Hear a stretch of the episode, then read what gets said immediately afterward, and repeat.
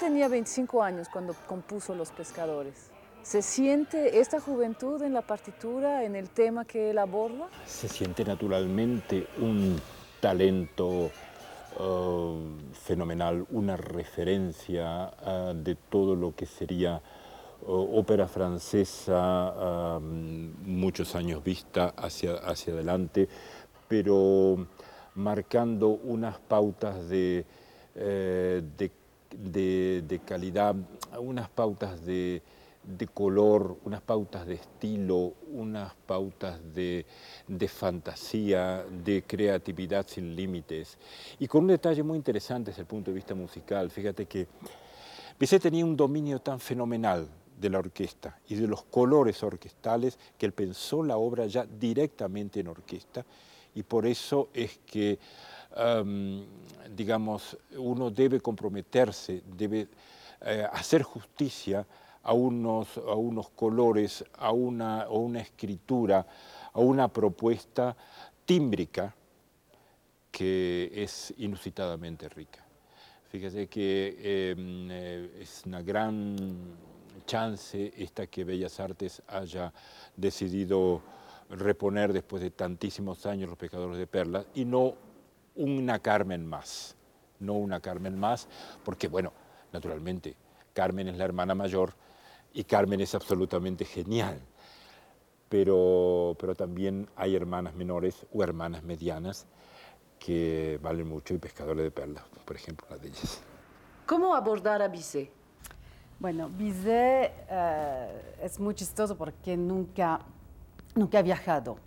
Eh, todo lo que ha hecho es imaginación y siempre viajó por su música, por su, por su, pura imaginación.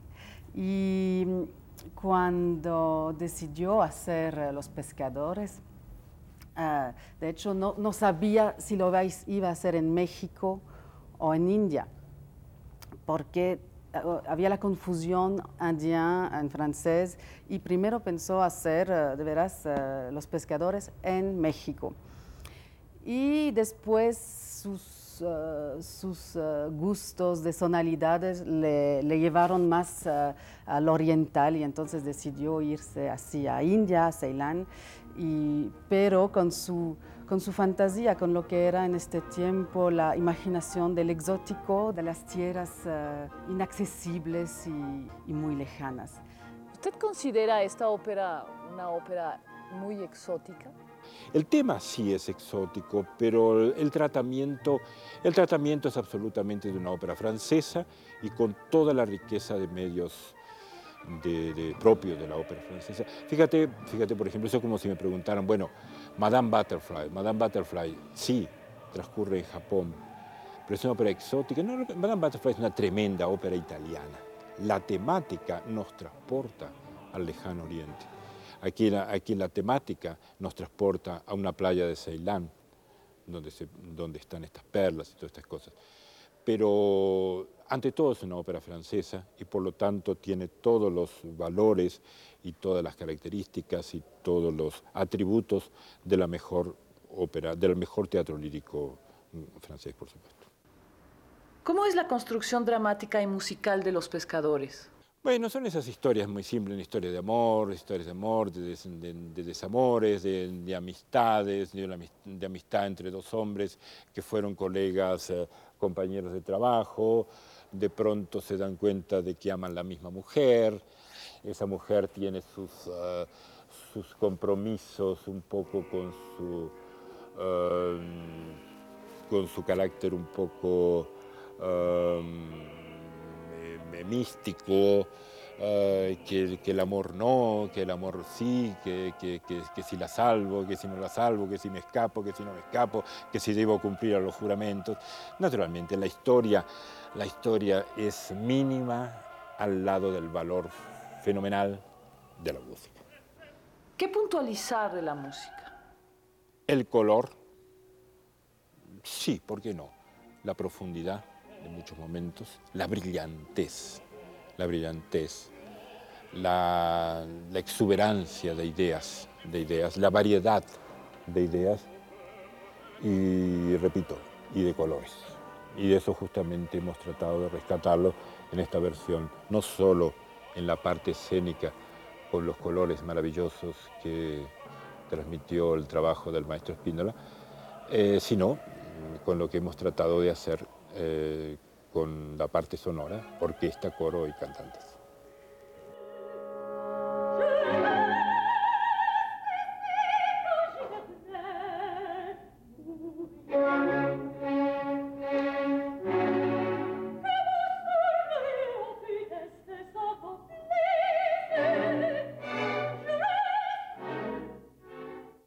La voz es un personaje que yo veo que existe independientemente de mí en ocasiones.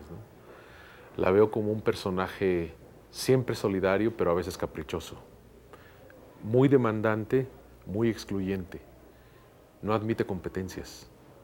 Cuando uno está ahí adelante, lo único que uno quiere hacer es que la voz le permita cumplir el compromiso literario y el compromiso musical.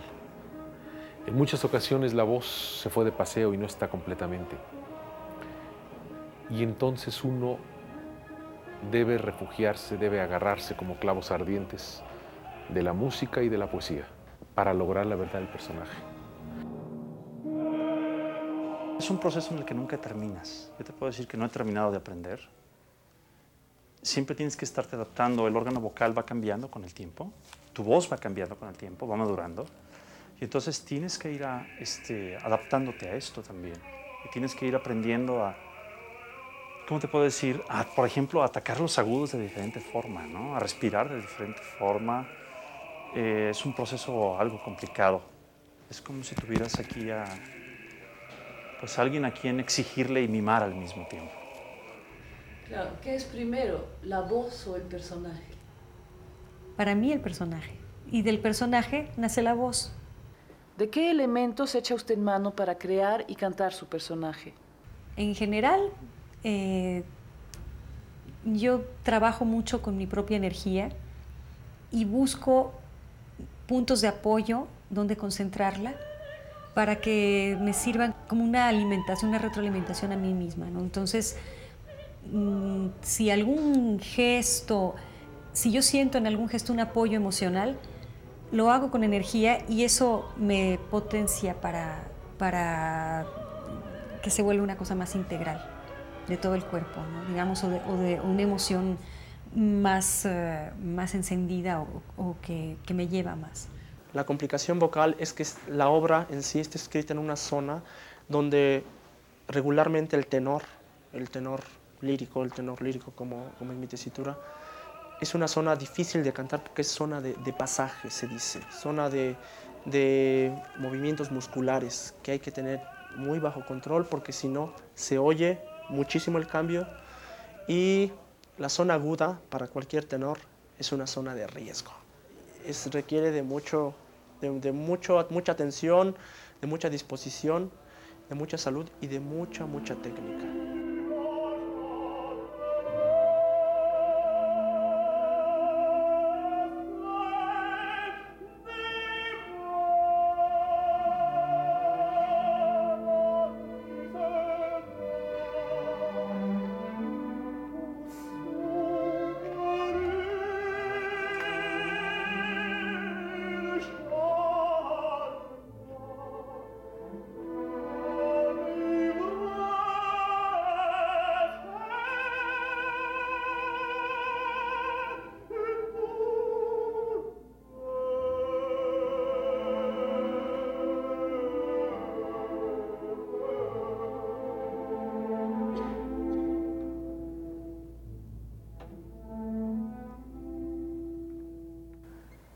El trabajo con los, este, con los cantantes empieza y debe empezar necesariamente en, un en camarines, en salas de ensayo, concertando, escuchando, eh, trabajando, imponiendo tu criterio, o en el caso cuando son artistas muy interesantes y que tienen mucho que decir, tendiendo las bases, eh, la comunicación para que eso que, estamos que vamos a música que vamos a producir sea uno con uno y, no obligando, sino tratando de hacer realmente música juntos, imponiendo naturalmente la idea que tú tienes de la obra y concertando ideas separadas en una sola, que es la idea del maestro concertador, la idea de la persona que dirige y que lleva adelante la, la parte musical del espectáculo.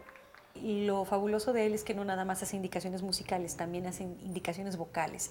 ¿De qué tipo de canto siente que debería ser en cada parte y hace la sugerencia y uno hace la prueba y hasta encontrar realmente lo que más conviene para cada cantante y para la obra. Supo desde un momento entender cuáles eran las posibilidades de mi voz, cuáles eran los alcances y cuáles mis límites. Y me dijo, Jesús, aquí los tiempos que te convienen son estos, las cadencias que te convienen son estos, vamos a hacer esto y esto, este tiempo es el que te conviene a ti y ha ido sobre ruedas todo. Es un hombre que sabe respirar increíblemente con el cantante y que al mismo tiempo puede controlar una orquesta. Es realmente de los directores de orquesta que realmente cumplen la función de concertar. Concertar lo que pasa arriba, concertar lo que pasa abajo. ¿Cómo fue su dirección? Para empezar, yo he tratado de hacer una versión. Me molesta la rutina. Me molesta la rutina o me molesta copiar a. Yo he tratado, no, esto no es una petulancia, sino es simplemente una muestra de honestidad, este, hacer una versión, una versión que fuera realmente la versión, ya dado que las autoridades de la ópera la confieren en mí, de hacer la versión musical de Pescadores de Perlas, Ópera de Bellas Artes 2002. Es mi responsabilidad. De ahí que guste o no guste, eh, obviamente hay indicaciones de, tiempos, hay indicaciones de tiempo y para mí muy importante de carácter. Yo he tratado de traducirlas, pasarlas por mi tamiz personal, por mi, por mi enfoque de músico, un estudio profundo que hice de la obra, y bueno, y ahí sale.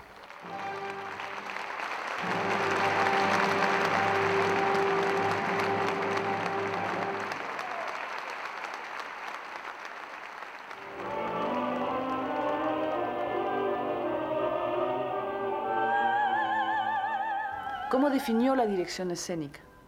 Yo trabajo mucho eh, con los cantantes de una manera eh, que, eh, que se puede sacar lo más provecho de cada uno. No, no, creo que debo estar fija la, la, la, dirección, los trazos no deben estar así, claro, en la cabeza ya hay una idea, pero sobre lo que puede dar cada personaje. Eh.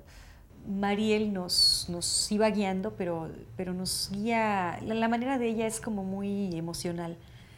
A veces más que explicar, quiero que te muevas así, se acerca y, y entonces se transmite un poquito de la emoción que ella quiere y, y uno la, la, la, puede ir incorporando. Como director de escena no hay verdaderamente el tiempo para hacer un trabajo actoral eh, en profundidad, porque eso sería cuestión de, meses y eh, de, trabajo. Entonces es mucho más eh, importante, creo, como director, de, en vez de tratar de cambiar la personalidad de alguien, es más bien de sacarle provecho lo más que se puede. No hay que forzar un cantante, él se debe sentir bien, se debe sentir a gusto y por eso les dejo un poquito también cuando sobre los ensayos estoy viendo con ellos, a ver, ¿puedes cantar eso así? ¿Cómo te sientes? ¿Lo sientes bien? Quiero que el, cantante no, no, se está forzando, no está en contra de su, de su cuerpo, en contra de su, de su emoción, de cómo lo está sintiendo, porque si no va a ser un gesto falso, va a ser, y nunca nos va a convenir tanto musicalmente como escénicamente. Cuando yo me enfrento con directores en donde quieren imponer movimientos coreográficos, eh, me complican la vida. Yo necesito que, todo este eh, eh, emisión simultánea de cosas que ocurren cuando está cantando estén armonizados en mi interior. Que yo sepa por qué debo hacerle una buena o una mala actitud a este personaje, por qué debo desplazarme hacia acá. Si todo está orgánicamente armado una cosa te lleva a la otra. ¿Cómo fue su trabajo con el director concertador? Eh, trabajar con el maestro Ricci es una delicia porque él está completamente abierto a, todas las eh, sugerencias y si hay unos problemas, no hay gritos, no hay nada, lo, lo, vemos tranquilo, él busca una solución, yo de mi lado también, y la encontramos juntos y los dos quedamos contentos, em, porque también yo trato de, de cuidar mucho a, al aspecto musical, que siempre sea muy... Em, las, las, partes donde la orquesta está muy fuerte, no voy a poner mis cantantes hasta atrás, trato de, de dejarlos más uh, uh, cerca, a cambio cuando hay uh, una escena más recitativo, más sin tanto importancia, digamos, aunque son, sí son importantes, pero no musicalmente, no, que no um, requiere tanta fuerza de voz. O, entonces, trato de, jugar mucho con eso y de siempre tener eh, en, primer, uno de, bueno, en prioridad que la música sea servida por lo que estamos haciendo en escena y no al contrario, porque estamos al servicio de la obra, de la música también.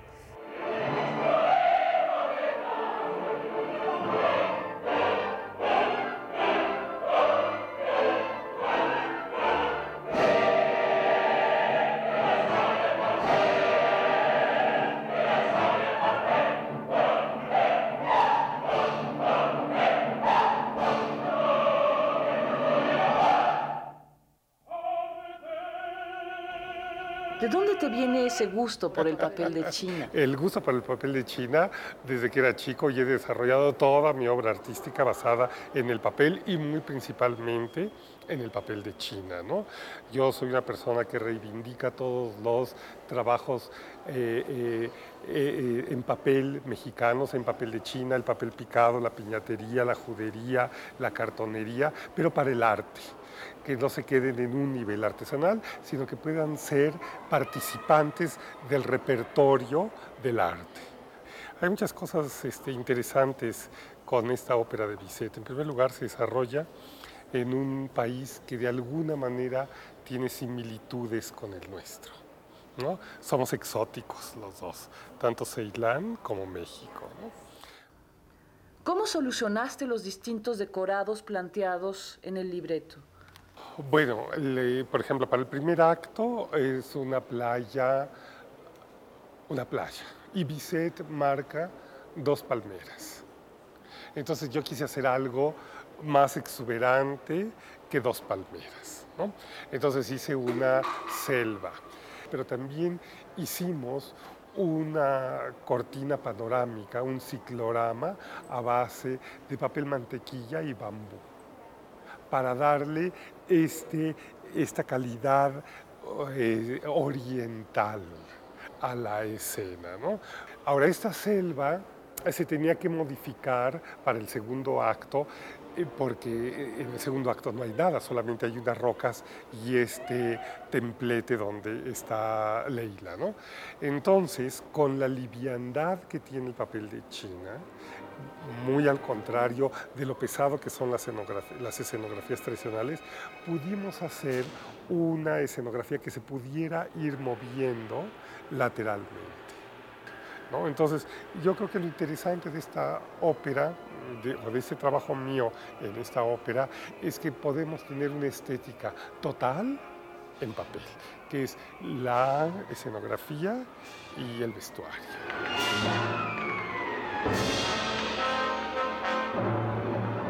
Era una cosa completamente nueva, obviamente el trabajar el papel es, eh, es un experimento completo nuevo y y hubo varias dudas, obviamente, sobre lo que, lo que se ha comentado mucho, el ruido, que a, algunos les gusta mucho porque le recuerda el ruido del mar, otros al contrario no lo soportan. Pero lo que sí me, era importante para mí era eh, la posibilidad de los cantantes de, en cómo se podían mover. Eso era un poco un temor que tenía desde un principio porque no quería que por el vestuario fueran limitados. ¿Todo el vestuario es de papel de China? Todo. Sí. Todo. Todo. Bueno, las no, no, no, no, no. le- de- por todo me refiero a todos los personajes. Eh, no, hay partes que no pueden ser de papel, no para este tipo de necesidades, ¿no? Por ejemplo, la- las partes de arriba este, no podrían ser, porque en el teatro se suda mucho y el, la humedad es uno de los enemigos del papel, entonces había que buscarles unas blusas o unas camisetas con las que, que combinaran con el resto del, del vestuario, ¿no? En Leila, por ejemplo, la falda es de papel de China, en Surga también, en Urabad también, en Nadir no, porque Nadir se tiene que acostar, se tiene que, que tiene que hacer muchos movimientos y eso no le permitía tener una acción tan, tan fácil, ¿no? ¿Qué representan el traje duro y el suave?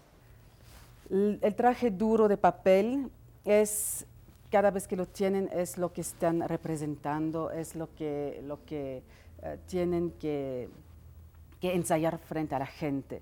Y ahí están también en sus movimientos más rígidos, no tienen que tener tanta libertad de movimiento.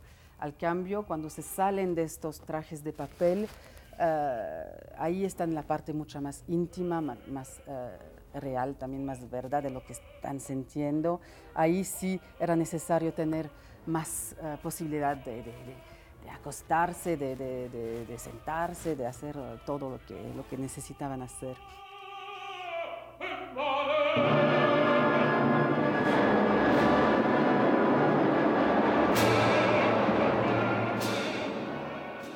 ¿Qué sucede cuando entra a escena?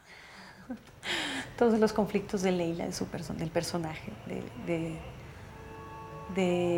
las motivaciones que, que- que tiene ella, que tiene el personaje. Siento que si me pasan otras cosas por la cabeza, eh, de preferencia que se vayan rápido porque eso solamente me distrae. Lo importante es lo que está pasando ahí en ese momento. Estoy en una búsqueda de lograr ese compromiso que me han conferido las personas que han depositado en mí su confianza para que yo le dé vida a un personaje.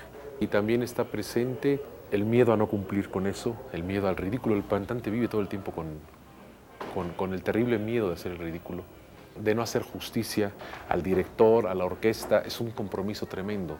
Y uno se siente solo, solo, solo, solo con ese paquete.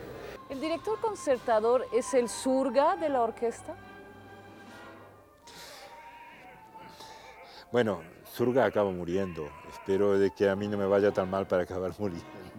No me refería a eso. Me refería a que es el, es, es el líder y en un momento dado tiene que hacer sacrificios para el bien.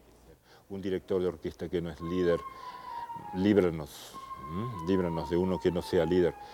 Eh, si uno no consigue, no consigue concitar la atención o poder manejar la atención y lo que puede, puede poner cada músico, mal, mal vamos. Yo creo que lo importante es eh, sí concitar, pero además conseguir ese punto de que cada uno de los señores que están ahí o ahí o allí eh, den lo que incluso empieza la- una escena de danza la percusión, hasta el señor que toca la- el tamborín o, o el triángulo o, o los platos y, y y se, se- se sienten jugado en ese ritmo, en ese carácter, justamente todo eso, conseguir que todos esos estén poniendo lo mejor de sí. Y eso, y eso bueno, eso depende del- del maestro.